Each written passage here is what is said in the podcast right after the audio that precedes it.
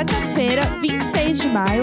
Eu sou a Jéssica Greco. E eu sou o Leandro Neco. Bom, dia! dia! Bom dia! Ararararara.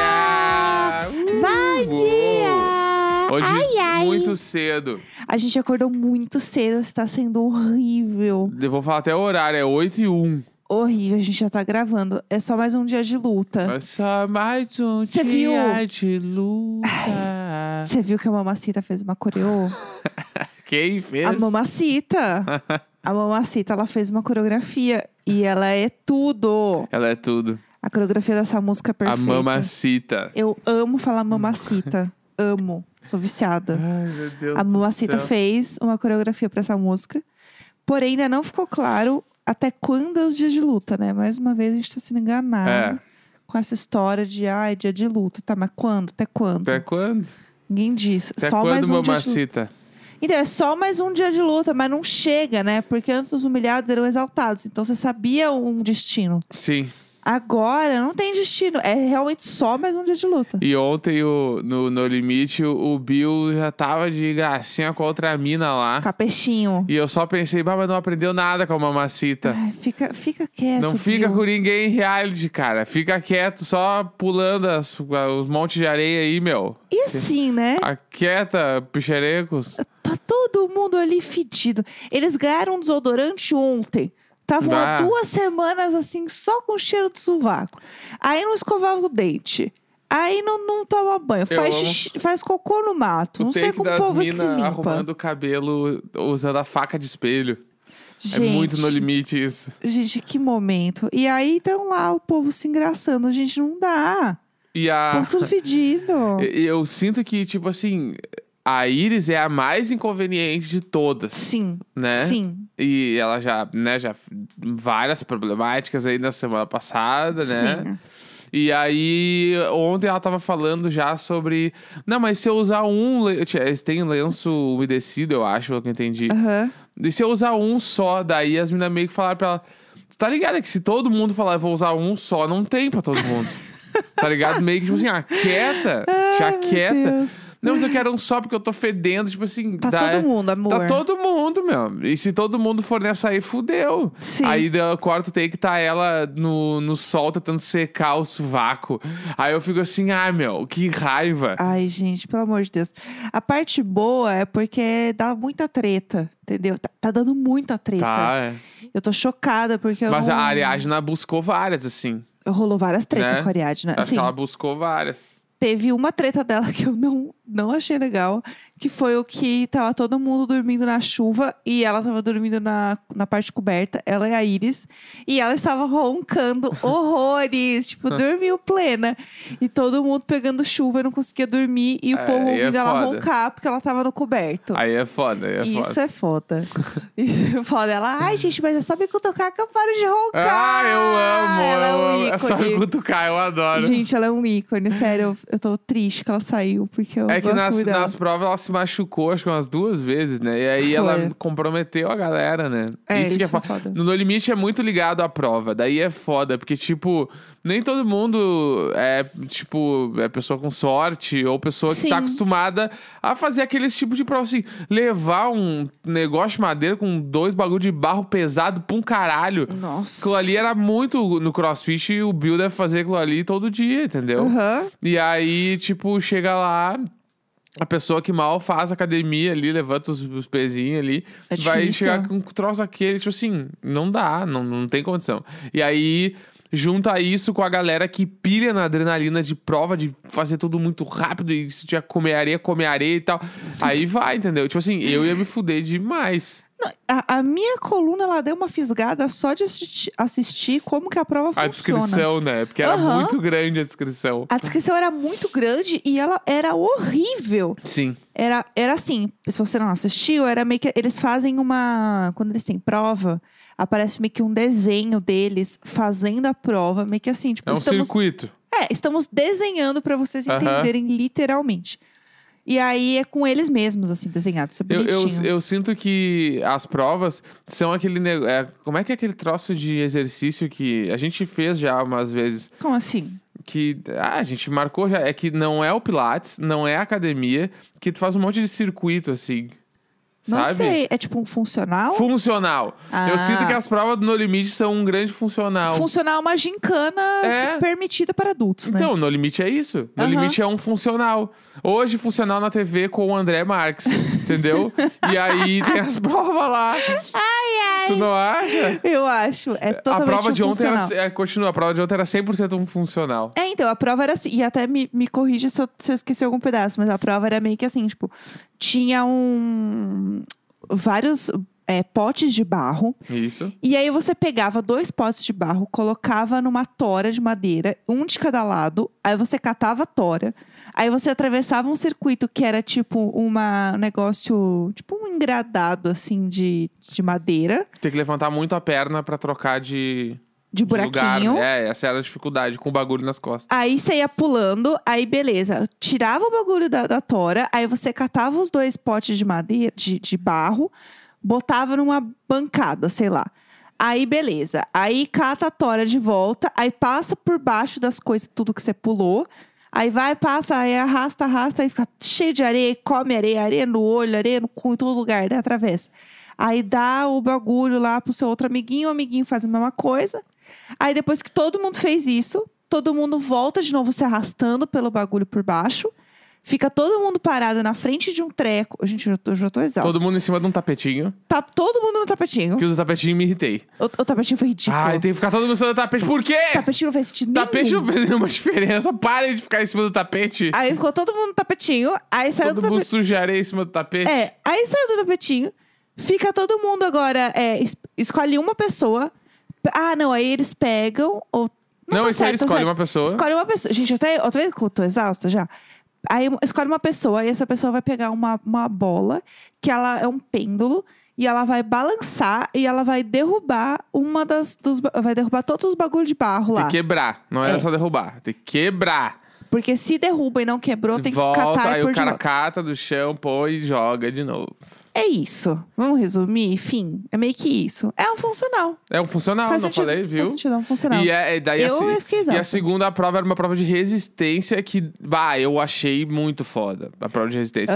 Que era basicamente ficar parado com um saco de areia de 5kg e à medida que a tua equipe fosse saindo, tinha que largar o saco de 5kg pra outra pessoa. Isso é foda.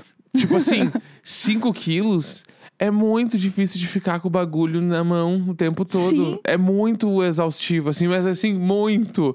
E aí é foda porque, tipo.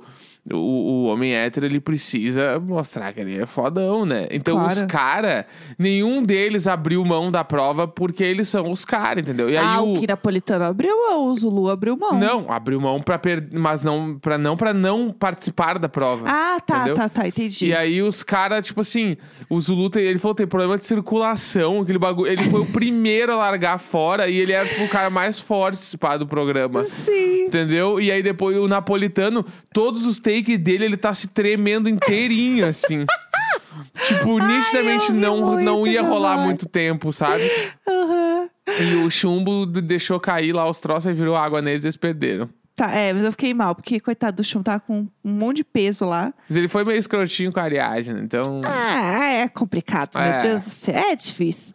Mas é, eu tô apegada, gente. É isso, né? Eu tô apegada. Eu gosto do ritmo uma vez por semana. Eu até esqueço o que aconteceu, daí só semana que vem. Coisa boa, né? Aí, Dá a- descanso. semana que vem é o quarto, né, já. Sim. E são oito, tá bom, tá ótimo. Legal, né? Gostoso. Isso aí. É isso. É, é um programa que você só assiste de vez em quando. Você não cria uma dependência. Exatamente. Uma coisa, um amor, uma paixão, um calor, como é o BBB. Você só vai lá e assiste tudo. Tá, vamos de e-mail? Vamos! Então vamos de e-mail. Toda quarta-feira a gente lê e-mails desesperados e causas e situações que vocês mandam pra gente aqui no programa. É e-mail-icônico.gmail.com pra quem quiser mandar seu caso. Devo dizer, antes da gente começar, que chegou muito e-mail. E eu tô vendo que vocês fazem, que vocês mandam tudo na terça-noite.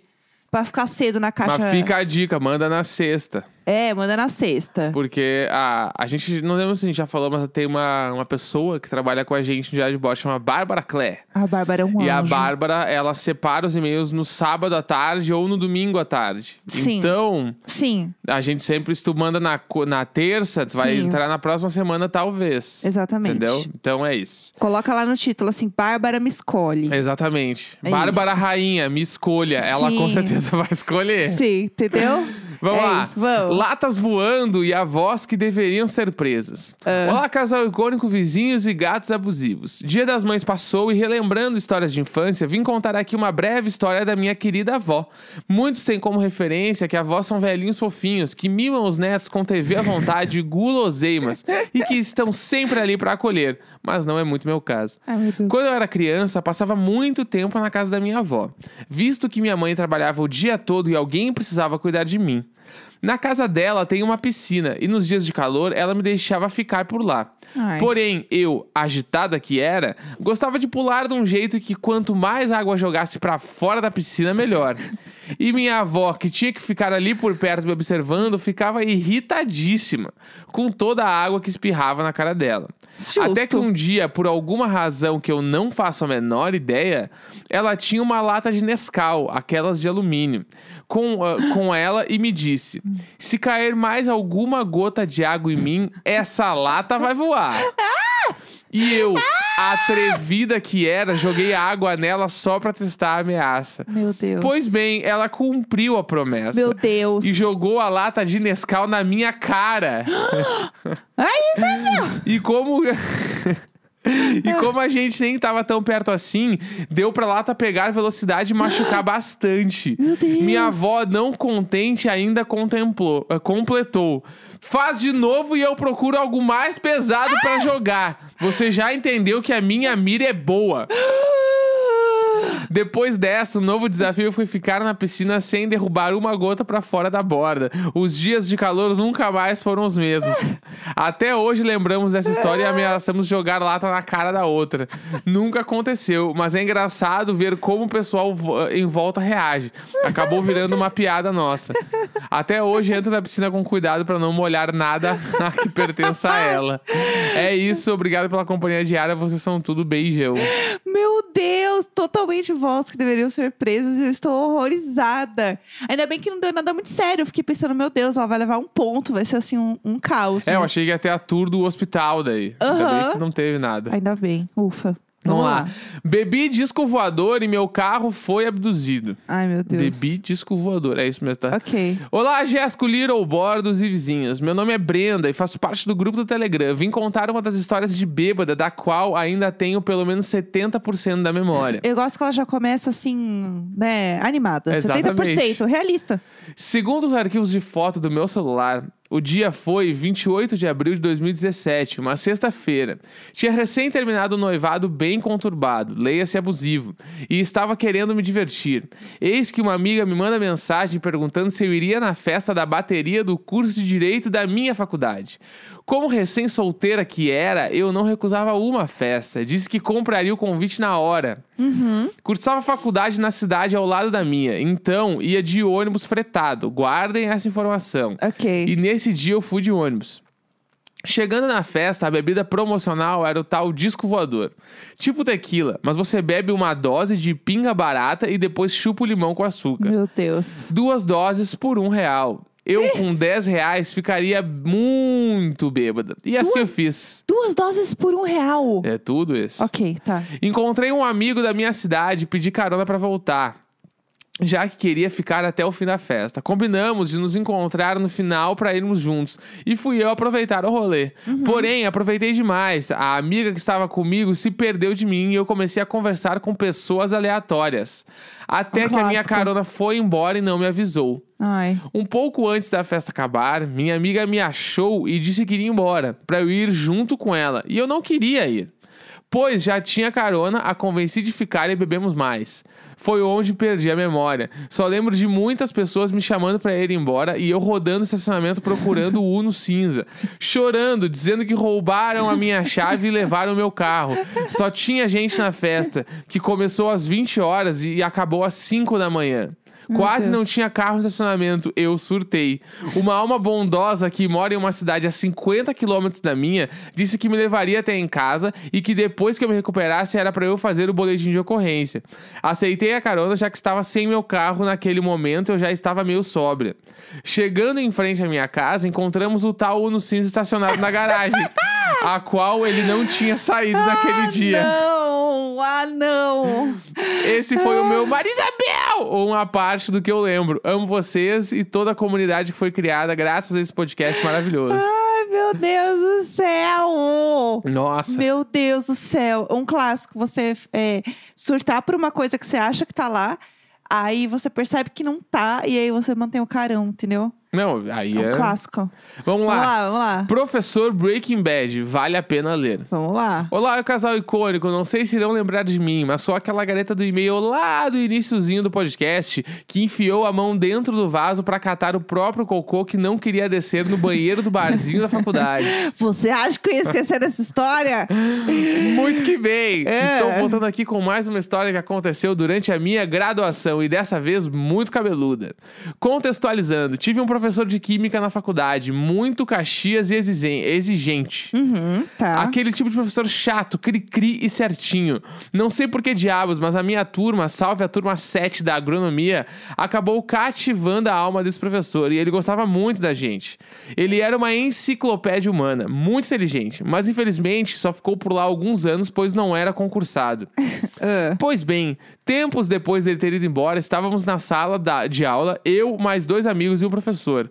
Como praticamente ninguém foi à aula, ficamos conversando fiado e o professor soltou um. Você sabe daquela história do professor de química que desviava reagentes do laboratório para tráfico, né? Ai, não. Meu amigo falou brincando: Ah, será que não é o professor Fulano? Muito que bem, kkk. Na hora pegamos o celular para pesquisar e sim, era o professor Fulano de Química. O quê? Encontramos, inclusive, o habeas corpus dele na internet. Notícias de jornal e tudo mais. Ficamos chocados e espalhamos a notícia pra faculdade inteira. Ah, fofoca! Fofoca demais. Isso vai edificar minha vida. Muito o que aconteceu foi o seguinte: antes dele ser professor na nossa universidade, ele era professor em outra universidade. E de lá ele comprava tudo o que precisava pra fazer as drogas no nome do laboratório. Ele e a Gente. quadrilha foram descobertos e presos. Quando ele foi solto, não sei como, foi dar aula pra gente como se nada tivesse acontecido, acima de qualquer suspeita. O engraçado foi que quando ele nos dava aula, o meu amigo sugeriu a série Breaking Bad pra ele assistir. Mal sabíamos que enquanto estávamos indo, ele já estava voltando. Espero que tenham gostado da minha história. Acompanho vocês desde o início.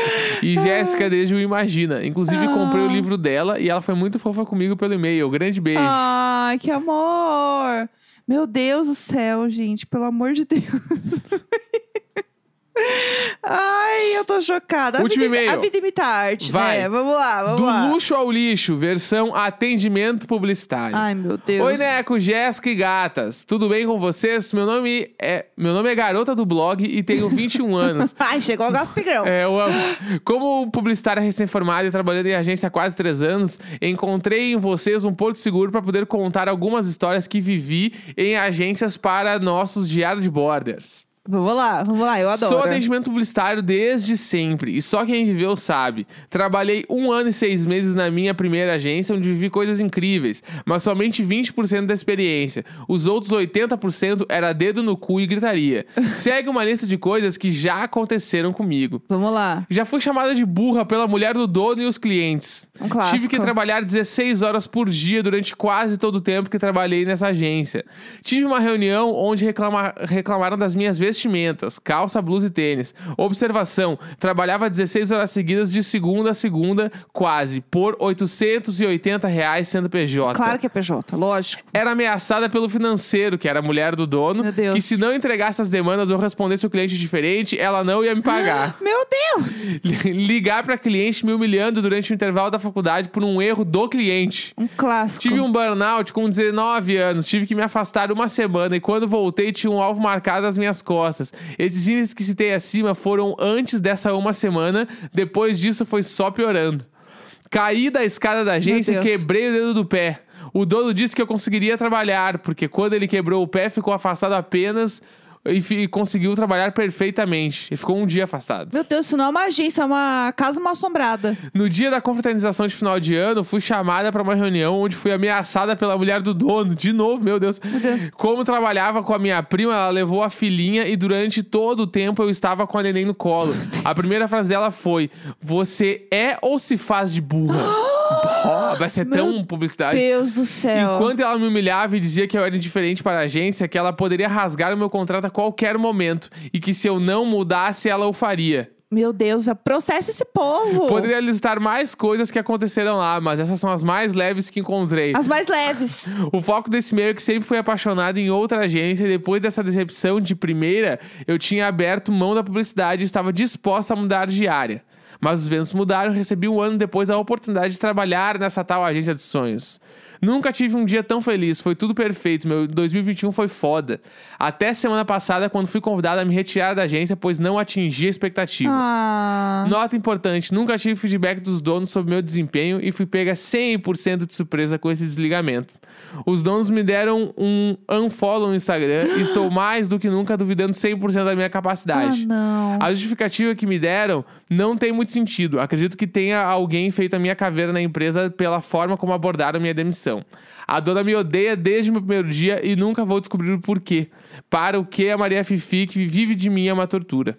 Ah, não. Acho que é isso, quis mais desabafar do que qualquer outra coisa, porque precisava falar abertamente para poder doer um pouco menos. Eu estava realizando um sonho trabalhar lá. Penso nessa agência desde meu primeiro ano na faculdade. A sensação do fracasso que acaba comigo, sei que essas coisas acontecem, mas precisava desabafar e acredito que, como vocês, eu teria a oportunidade de mostrar um pouco de um atendimento publicitário, a parte sem glamour que ninguém fala. Obrigado e amo vocês. Olha, primeiro que é, essa visão que a gente tem, às vezes, que um lugar que a gente vai trabalhar é legal e que é bom, no fim, gente, olha, é, é diferente a expectativa e a realidade de trabalhar no lugar. Também descobri que não é porque o lugar é muito incrível que todas as pessoas são incríveis. Tem as pessoas que estão lá meio que só ganhando salário no fim do mês e, e foda-se o resto. A agência também tem o ponto de que as pessoas fazem sim sua caveira, elas passam por cima de você uma vez, e, e atendimento é pior ainda. Eu lembro de um atendimento que falou assim pra mim: Eu vou conseguir a vaga da fulana, que era a chefe dela, e ela me falou com essas palavras: custe o que custar. É foda. Ela me falou isso e eu fiquei horrorizada. E era uma agência que é um- uma agência aqui de São Paulo que nem existe mais. Mas ela era um sonho de muita gente trabalhar nessa agência. E ela falou desse jeito pra mim. E eu fiquei sem acreditar. Eu falei, gente, isso é mentira. Tanto que a chefe dela era um amor de pessoa. E ela saiu. Ela falou, ah, eu não aguento mais, não é pra mim. E essa mulher conseguiu é, a vaga dela. Então, assim, saiba que é um, é um ninho de cobra. É, é um ninho de cobra, ainda mais atendimento. É, se ninguém nunca te deu feedback, a culpa não é sua, porque é impossível você saber o que você fez errado se ninguém te der um, um retorno, ninguém te falar. E isso realmente é uma coisa que acontece na publicidade. Esse é o grande, o grande problema da publicidade, de, modo geral, é que as pessoas que são chefes não são chefes por capacidade técnica de gestão de pessoas. Sim. E sim por capacidade de aguentar muito tempo no mesmo lugar e ser promovido ou promovida. Sim. Né? E aí, isso gera vários problemas, porque as pessoas não sabem fazer gestão de pessoas. Tipo assim, tu, pra tu ser demitida, no mínimo tu tem que ter tomado uns três feedbacks. Mas assim, Sim, no mínimo. E esses feedbacks, se a, a pessoa sabe fazer gestão, ela sabe que no mínimo tem que fazer o feedback mensal pra ti, pra poder te desenvolver como profissional Sim. né, para saber tipo os teus objetivos, para saber como tu vai chegar nos objetivos, porque o, o- a principal função de um chefe é que quando ele sair da vaga dele ou quando tu sair do lugar onde tu tá trabalhando, é que tu saia muito melhor do que tu entrou por causa dessa pessoa. Sim. Porque essa pessoa vai te fazer enxergar as coisas que precisa melhorar, vai fazer tu desenvolver algumas skills. Então, tipo, o problema com certeza não é tu, é 100% da gestão. Quando uma pessoa é demitida, o problema vai muito, tipo assim, empresas bem estruturadas, quando uma empresa é demitida ou quando uma, uma pessoa se demite, normalmente o RH vai na gestão perguntar, tá, mas o que que rolou? Sim, sim. Qual é que é? Porque, tipo, quando a pessoa é, demi- quando a pessoa é demitida, né, ah, no mínimo o teu gestor tem que ter levado pro RH os pontos que ele achava que não estava não tava rolando. O RH tem que tentar uma manutenção. E aí, depois, se a pessoa não consegue ou não quer ser né, uh, melhorada, não quer desenvolver alguma coisa, daí acontece o desligamento. E se tu se demite, é porque de alguma forma o teu gestor não alcançou alguma alguma coisa que precisava. Sim. Né, para te deixar ali. E aí isso pode ser desde uh, a tua atuação no trabalho até, tipo, o ambiente de trabalho onde tu tá inserido. Se, se o teu chefe conseguiu criar um ambiente seguro para tu conseguir trampar. Tudo Sim. isso é gestão. Aham. Né? E aí o problema da publicidade é que qualquer pessoa vira, tipo, diretor de caralhos. É. Entendeu? E a pessoa não sabe nada de nada. A pessoa só tá ali há três anos na agência e virou diretor. Mas não Ou- quer dizer que ela sabe falar com as pessoas. Ou é aquela coisa, o, di- o diretor de ninguém, que é o que Exatamente. mais tem. O que- head. O head. O head, a pessoa é head e ela Sim, tem. não um- tem corpo. E ela não tem ninguém junto com ela. Ela é head porque ela é a única pessoa. E não, se for assim, eu sou head da empresa Jéssica Greco. Exatamente. Eu sou CCO. No LinkedIn, a galera é, faria o que isso? Eu sou o CCO head, da empresa Jéssica Greco. Eu sou o head da, da empresa. Head de conteúdo da empresa Jéssica Greco. É, e aí a pessoa põe lá que ela é head, não tem ninguém abaixo dela. E se tem, ela tem um assistente ou um estagiário. O que também não configura você ser um head. Não, Você é uma pessoa sênior que tem um assistente. exatamente. Não é isso. Head e diretor são coisas muito diferentes.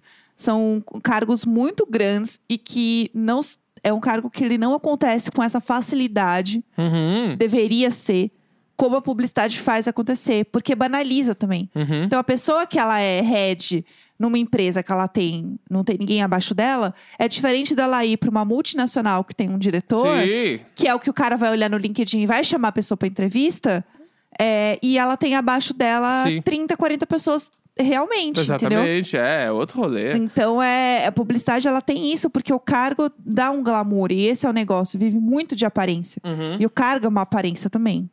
Enfim, Mas publicidade, né? segue aí, segue aí, vamos dar-lhe. Vai dar certo, eu tenho Vai dar certeza. certo. Você vai mandar um e-mail pra gente ainda contratada no lugar que você ama. Exatamente. Tenho certeza. Quarta-feira, 26 de maio. Eu falei no teu lugar. Tudo bem. Vamos dançar!